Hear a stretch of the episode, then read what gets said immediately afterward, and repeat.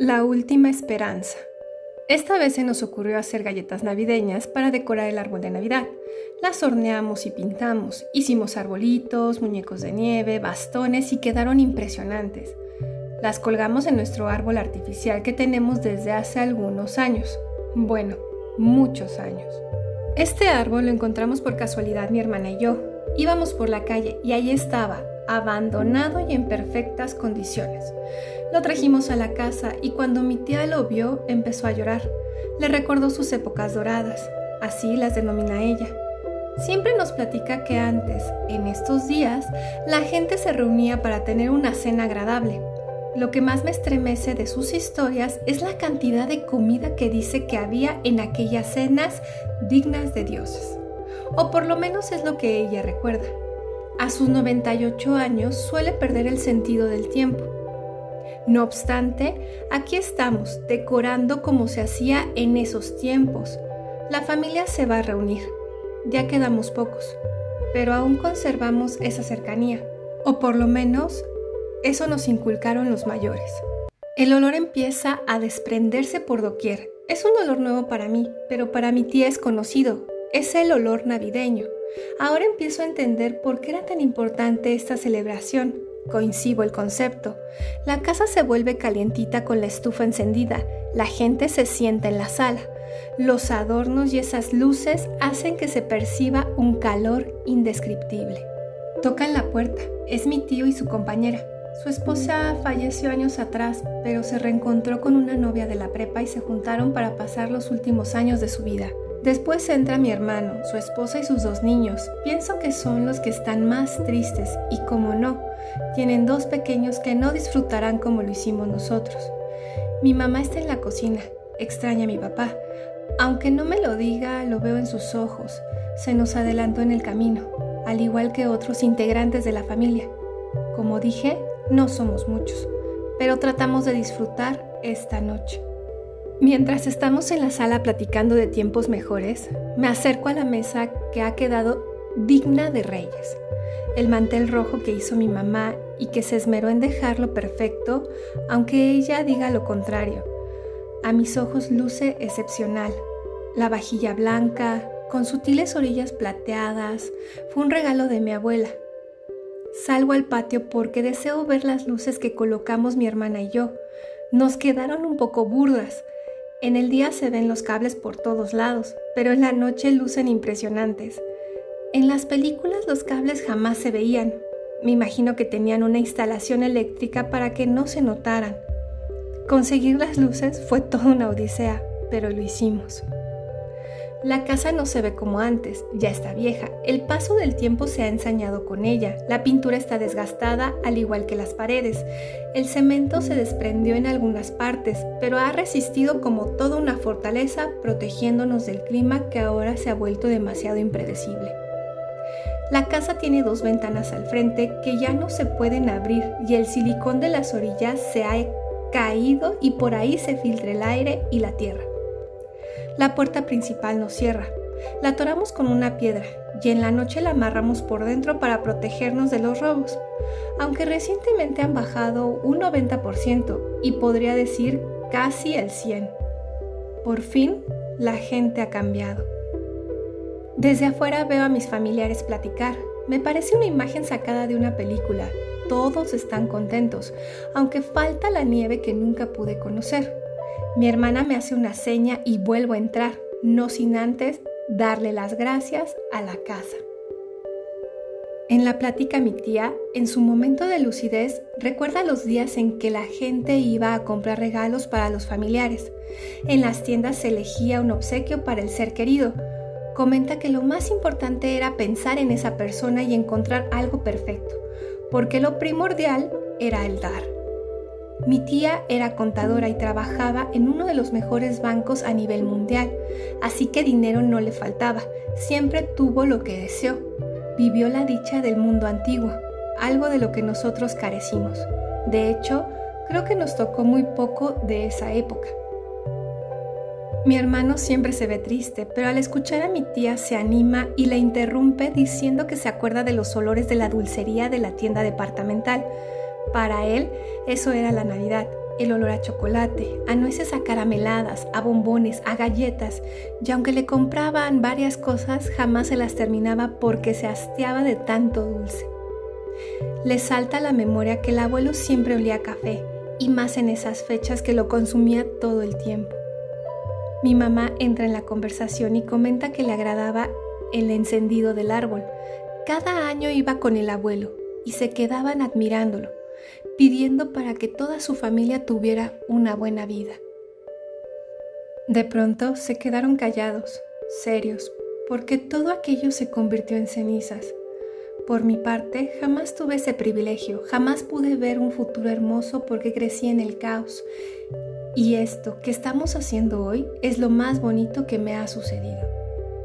Mi hermana me hace una seña. La comida está lista. Si supieran cuánto nos tardamos en recolectar todo, cuánto nos costó sembrar y que se dieran los frutos, conseguir el alimento fue toda una odisea, pero aquí está. Llevo la ensalada a la mesa, mi hermana el pastel de manzana y mi mamá lleva el plato principal, el pavo. Llevamos años sin probar carne. Todos sentados, vestidos con la mejor ropa o la menos desgastada, Ahora ya no tenemos el lujo de comprar nueva, sin embargo los veo sonreír y a mi hermano también. Sus niños están tan contentos que se frotan sus manos para comer, agarran los cubiertos con tanta ternura que me dan ganas de abrazarlos. Mi hermano parte el pavo. Todos encantados disfrutamos del aroma y nuestras papilas gustativas lo saborean antes de que llegue a nuestro plato. Esos platos van dando vuelta en la mesa hasta que todos tenemos uno. Reímos como niños pequeños y disfrutamos del primer bocado. Y comemos despacito, deseando que no se termine nunca. Después de un tiempo la comida se termina, no sobra nada. Me levanto para llevar mi plato a la cocina y le paso el dedo por encima. Lo chupo degustando las sobras, deseando un poco más, aunque mi estómago dice que ya no puede. Dejo el plato en el lavabo. Nos levantamos de la mesa y todos vamos a la sala, menos los pequeños. Mi hermano los manda a jugar al cuarto porque la diversión ha terminado. Prendo la radio, que es lo único que funciona en estos días y las noticias comienzan. Estamos reunidos a través de este medio para narrarles algo insólito, algo que jamás pensamos afrontar como humanidad. Es la última esperanza que tenemos para salvar la Tierra. La investigación fue exhaustiva. Se unieron científicos de diferentes países para apoyar este momento. Y esperemos, por el bien de todos, que funcione. Mi familia se toma de las manos, y yo no soy la excepción. Juntos escuchamos cómo el locutor deja que la torre de control empiece la narración. 5 minutos, 52 segundos y contando. Seguimos a tiempo para el despegue pautado. Se ha completado la verificación de estatus de la nave. Todo reporta que está lista para la misión. La prueba supervisora ahora está en progreso. El gerente de operaciones, Gian Luo, da su aprobación. El director de lanzamiento, Rocco Salvatore, también. 5 minutos, 20 segundos en la cuenta. En breve, el brazo oscilante volverá a la posición de inicio, lo cual ocurrirá a la marca de los 5 minutos, mientras la telemetría del último satélite no muestra ninguna novedad. El reporte de los astronautas dice que está listo. Ahora se retrae el brazo oscilante a su posición original mientras prosigue el conteo. Faltan 4 minutos, 50 segundos y contando se les reporta a los astronautas que el brazo oscilante retornó a su posición. A los 45 segundos antes del despegue se tendrá el estatus de alineación del sistema de control. A la marca de 4 minutos y 30 segundos todo luce bien. 4 minutos, 15 segundos. El supervisor de pruebas informa que el vehículo está listo para despegar. Desde este momento, el director Rocco Salvatore manejará la cuenta regresiva mientras se prepara el vehículo. Llegamos a la marca de 4 minutos y contando. Seguimos adelante con Amanaki 1. 3 minutos 45 segundos y contando. Se hacen las verificaciones finales a cargo de los técnicos y los astronautas. El director Rocco Salvatore les desea a la tripulación buena suerte y que Dios los guarde. Estamos en secuencia automática. Las computadoras verificarán cientos de eventos en los próximos minutos. El vehículo iniciará la presurización en sus tanques. Dos minutos, diez segundos y contando. El objetivo es destruir los desechos espaciales que se han convertido en nuestra tumba.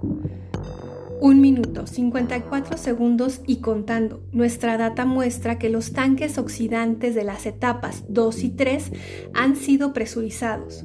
Se completó la transferencia de energía. 35 minutos y contando. Los astronautas reportan que todo está bien. Faltan 15 segundos. 12. 11. 10, 9. Comienza la secuencia de disparo. 6, 5, 4, 3, 2, 1, 0. Todos los motores en marcha. Tenemos un despegue perfecto. Yo me quedé escuchando la transmisión. Después de unas horas la nave llegó al espacio exterior y de ahí los astronautas reportaron que había millones de desperdicios espaciales flotando. El locutor hizo un recuento de lo sucedido. Llenamos nuestra órbita terrestre con basura. Innumerables partes de satélites colisionaron año tras año y no hicimos nada. Ahora, todos estos restos orbitan de manera descontrolada. Los expertos calculan que se trata de más de 1.500.000 piezas de chatarra, la mayoría de un centímetro, pero causaron un efecto negativo en los satélites y en las estaciones espaciales porque las destruyen. Las misiones anteriores de robots, redes, cuerdas electromagnéticas y láser resultaron fallidas. La última esperanza es este recolector espacial, este artefacto que supuestamente recogerá la basura, pero para ello se necesitará realizar varios viajes. Sin embargo, solo alcanza para costear una ida y vuelta. De pronto, el locutor guardó silencio cuando escuchó que los astronautas comunicaban que algo grave estaba sucediendo. La cantidad de basura que transitaba era más grande de lo que habían calculado y empezaron a tener dificultades, hasta que lentamente la nave se descompuso, dejó de funcionar y se interrumpió la comunicación. Los astronautas quedaron varados en el espacio sin la certeza de poder ser rescatados y regresar. Yo me quedé escuchando hasta que el locutor sentenció. La Tierra se ha convertido en nuestra tumba. Me levanto, me detengo junto a la ventana, miro al cielo y pienso, he vivido mi última Navidad.